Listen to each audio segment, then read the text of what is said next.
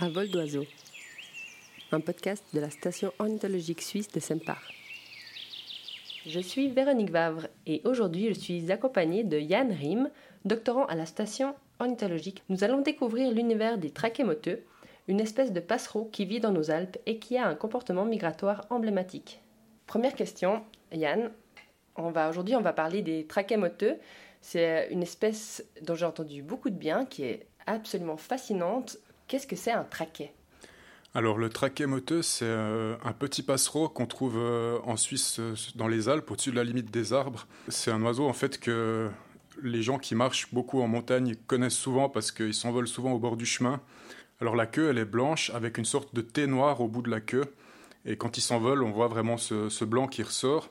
Donc ça, c'est assez typique. Et les mâles, ils ont un beau masque noir aussi. Le masque de bandit. Voilà, ouais. Le seul oiseau avec lequel on peut on pourrait le confondre facilement, c'est le pipit spioncelle qui est aussi très commun en, montagne. Et lui, il a seulement les bords de la queue qui sont blanches. Il y a plusieurs espèces de traquets qu'on retrouve surtout euh, dans l'espace méditerranéen, en Afrique du Nord et au Moyen-Orient. Ils sont diversifiés depuis là. En Suisse, on trouve seulement une seule espèce qui est le traquet moteux, qui est celui qui s'est répandu en direction du nord. Mais en fait, ça vient d'où ce mot de traquet? Le traquet serait une pièce d'un moulin qui fait un claquement sonore assez assez spécifique qui ressemblerait au, cri de l'oiseau.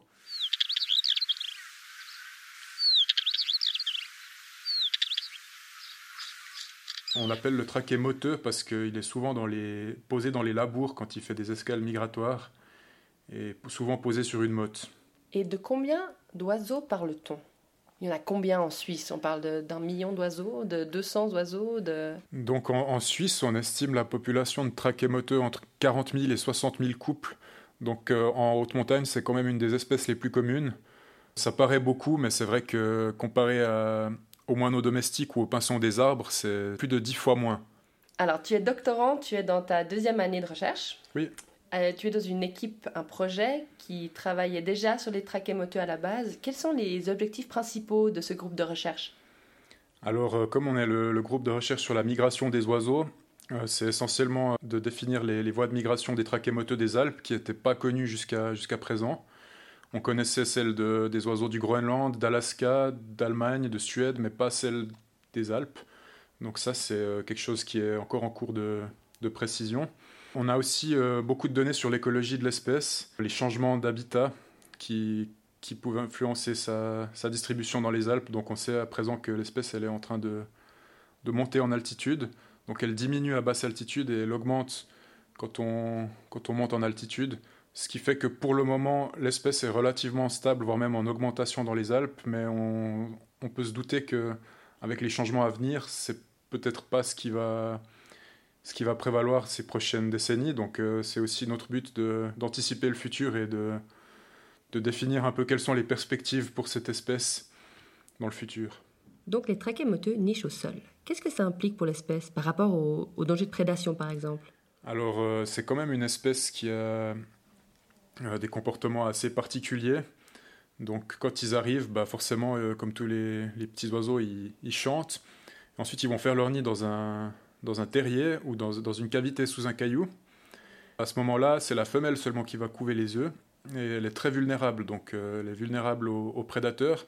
Forcément, euh, ils sont bien cachés ces, nids, mais ça arrive qu'une hermine arrive à les dénicher et c'est aussi pour ça que les femelles ont un taux de survie plus bas que les mâles.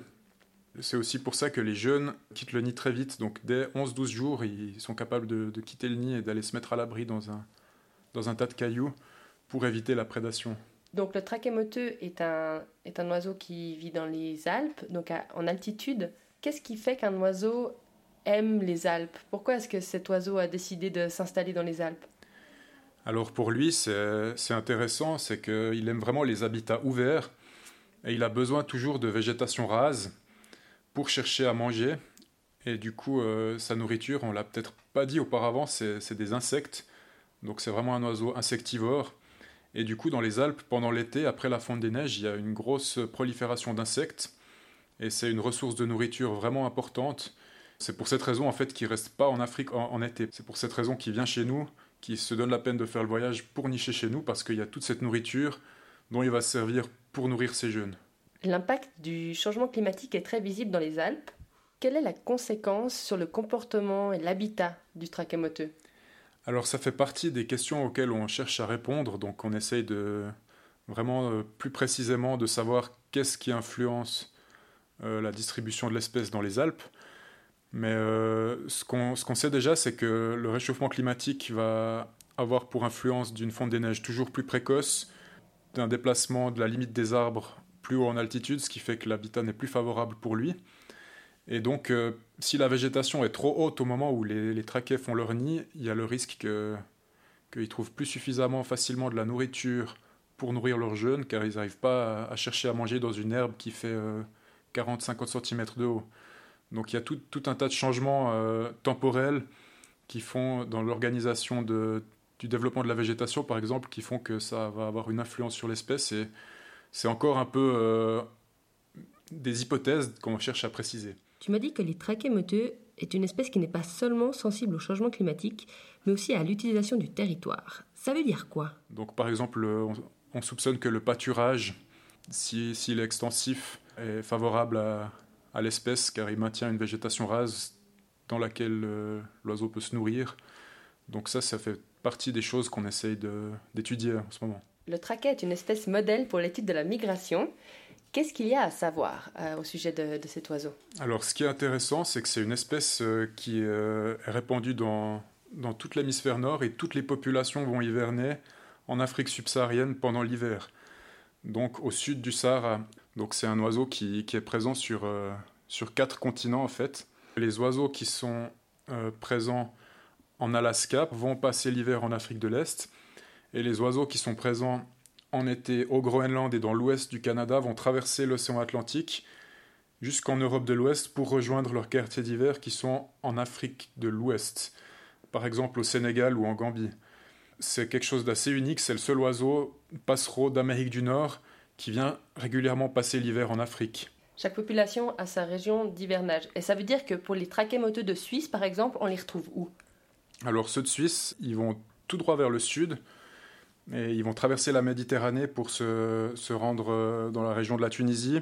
Avant de traverser le Sahara, et en hiver, ils vont surtout dans l'ouest le, l'ouest du Sahel, euh, surtout le, le, secteur du Mali et du Burkina Faso. D'accord. Et c'est chaque année comme ça C'est tout le temps toujours la même chose? Alors il y a des variations quand même entre les, individus, mais euh, il n'y a pas par exemple un oiseau de Suisse qui va partir au Kenya ou un oiseau d'Alaska qui va partir au Sénégal. C'est quand même assez, assez spécifique. Comment est-ce qu'un oiseau sait où il doit aller? Alors chez le trachémoteux, c'est intéressant, c'est vraiment inscrit dans leur gène. Donc les, jeunes, ils ne voyagent pas avec les adultes et ils migrent surtout la nuit. Donc euh, ils savent exactement où ils doivent aller et c'est quand même fascinant qu'ils se perdent finalement très rarement. Comment est-ce qu'on peut savoir quelle route va prendre un trachémoteux ou quelle route a pris un trachémoteux? Ce qu'on a depuis quelques années, c'est euh, comme c'est des oiseaux qui font moins de 25 grammes, ils sont très légers, on ne peut pas utiliser des GPS comme chez les rapaces ou les cigognes. On utilise des géolocalisateurs, c'est des petits euh, loggers qu'on met sur le dos de l'oiseau. C'est comme un petit sac à dos attaché derrière ses pattes. Une fois que, l'oiseau a, ça sur le dos, donc ça pèse 0,6 g, donc on doit rester en dessous de 3% du poids total de l'oiseau, ça va enregistrer uniquement la lumière. Donc euh, l'intensité lumineuse toutes les 5 minutes. Et à partir de là, on peut estimer le lever du soleil et le coucher du soleil, et donc la position géographique, puisque le jour n'a pas la même durée si on se décale vers l'ouest ou l'est ou vers le sud ou le nord. Donc on a une précision plus ou moins 100 km pour, euh, pour estimer la, localisation de l'oiseau. Quels sont les avantages et les désavantages de ces géolocalisateurs? Un des gros avantages, c'est que c'est très léger. La batterie tient une année, donc c'est quand même assez exceptionnel pour des batteries aussi petites. Par contre, il faut rattraper l'oiseau l'année d'après pour pouvoir lire les données. Ça se passe à quel moment? Comment vous faites ça pour rattraper un oiseau et puis lui mettre ce géolocalisateur Alors, ce qu'on fait, c'est pendant la saison de nidification, euh, les traquets ils nichent au sol dans, un, dans une cavité, sous un caillou ou dans un terrier, à 30-40 cm de profond souvent. Et c'est à l'entrée du nid qu'on a le plus de chances de les attraper. Donc il faut, il faut euh, faire ça très rapidement pour pas déranger la nidification. Est-ce que vous avez beaucoup d'oiseaux qui portent des géolocalisateurs?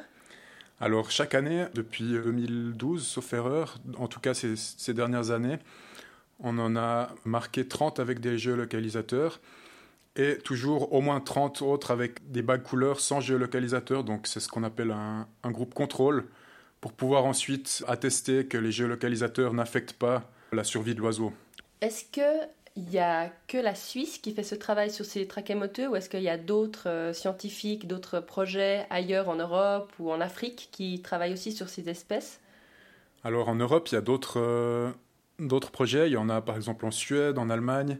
On a une collaboration avec euh, Martin Burmann, qui est un Allemand qui étudie l'espèce dans la région de, du Palatina, Rhénanie-Palatina. Il a aussi étudié l'espèce en, en Autriche et ça nous a permis aussi de comparer les, les trajets migratoires de, des différentes populations d'Europe centrale.